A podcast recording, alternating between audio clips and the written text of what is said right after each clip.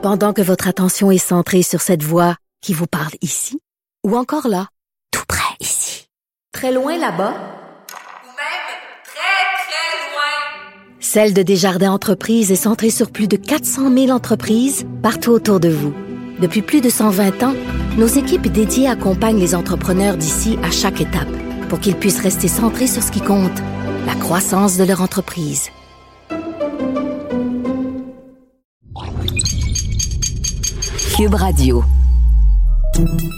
Salut, c'est Charles Tran avec l'équipe dans 5 minutes. On s'intéresse aux sciences, à l'histoire et à l'actualité.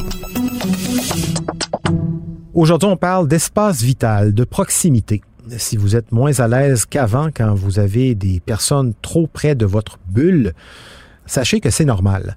Une étude a permis de déterminer que nos limites personnelles de proximité ont changé avec la pandémie et ça se pourrait que ça reste comme ça un bon moment. Voici Élise Jeté.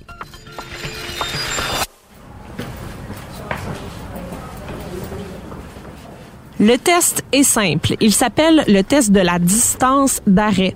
Un chercheur se déplace vers un participant et lorsque la personne qui s'approche s'approche trop près, le volontaire dit stop et c'est en fait la meilleure façon de comprendre la zone de confort physique d'une personne, c'est-à-dire sa bulle.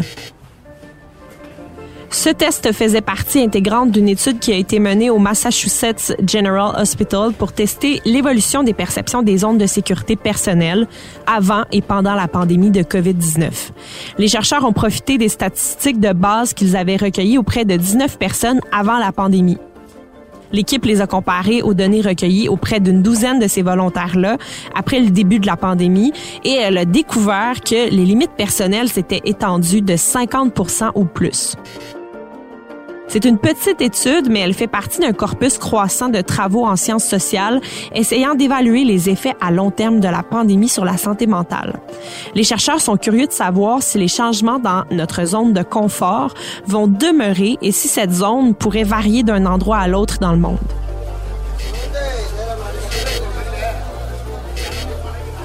La chercheuse principale de l'étude, Daphne Holt, professeure agréée de psychiatrie à la Harvard Medical School, possède une vaste expérience pour essayer de comprendre comment les gens établissent un espace de confort qu'ils peuvent revendiquer comme leur espace. Elle a parlé de son étude dans le magazine Scientific American. Elle explique que ce n'est qu'une première étape vers de nouvelles recherches que son groupe prévoit d'entreprendre pour évaluer l'impact psychologique continu de la COVID. En tant que psychiatre, la maladie qu'elle a étudiée pendant la majeure partie de sa carrière est la schizophrénie. Et il s'avère que les personnes atteintes de schizophrénie présentent parfois un espacement personnel anormal. Ils se tiennent souvent loin des autres. La science a déjà découvert que l'élargissement de l'espace personnel dans la schizophrénie est lié à certaines altérations du fonctionnement social. Nous avons tous cette zone de confort où, si quelqu'un s'immisce, nous commençons à nous sentir mal à l'aise. La culture influence définitivement l'espace personnel. La hiérarchie sociale a aussi une influence, mais il s'avère que si vous contrôlez tous ces facteurs, ce qui est possible en laboratoire, les gens ont une préférence d'espace personnel assez cohérente. C'est étonnamment stable et ça ne change pas vraiment avec le temps. En plus des tests d'intrusion dans la bulle des participants, les chercheurs ont utilisé la réalité virtuelle. Un avatar s'approche du sujet ou le sujet s'approche de l'avatar dans un environnement en réalité virtuelle. Il s'avère que les gens ont une réponse spatiale personnelle très similaire face à un avatar et face à un humain. Donc, même si ce qui est dans notre bulle n'est pas une vraie personne, on est quand même dérangé. Même si depuis la pandémie, on nous a martelé avec le 2 mètres de distanciation sociale, la taille typique d'un espace personnel varie de 60 à 100 cm normalement.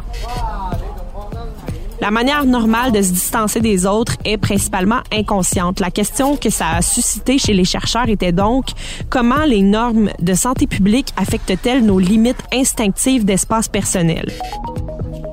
Et en effet, l'espace personnel a été considérablement augmenté dans toutes les manières dont les spécialistes l'ont mesuré.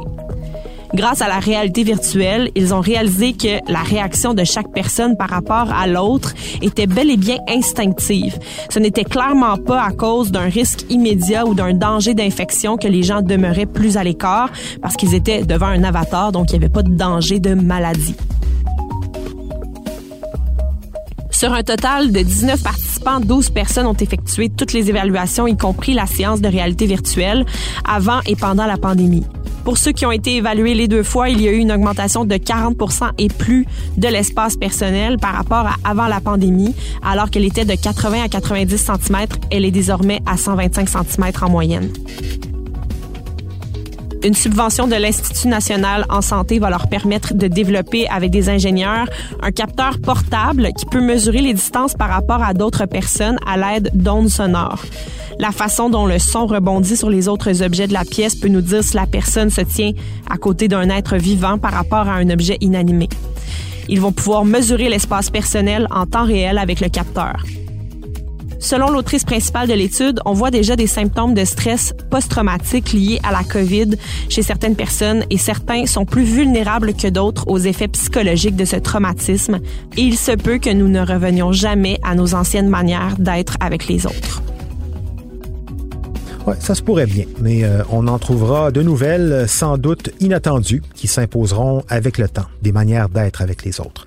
Ensuite, euh, ça dépend aussi des endroits. Hein. La bulle s'exprime sans doute mieux ici qu'ailleurs, où l'espace vital est beaucoup plus contraint. Hein. Un métro à Paris, un train en Inde, un taxi collectif euh, au Mali, une église évangéliste un dimanche matin au Brésil. Il y en a du monde au mètre carré. Merci beaucoup, Élie Jeté. C'était en cinq minutes.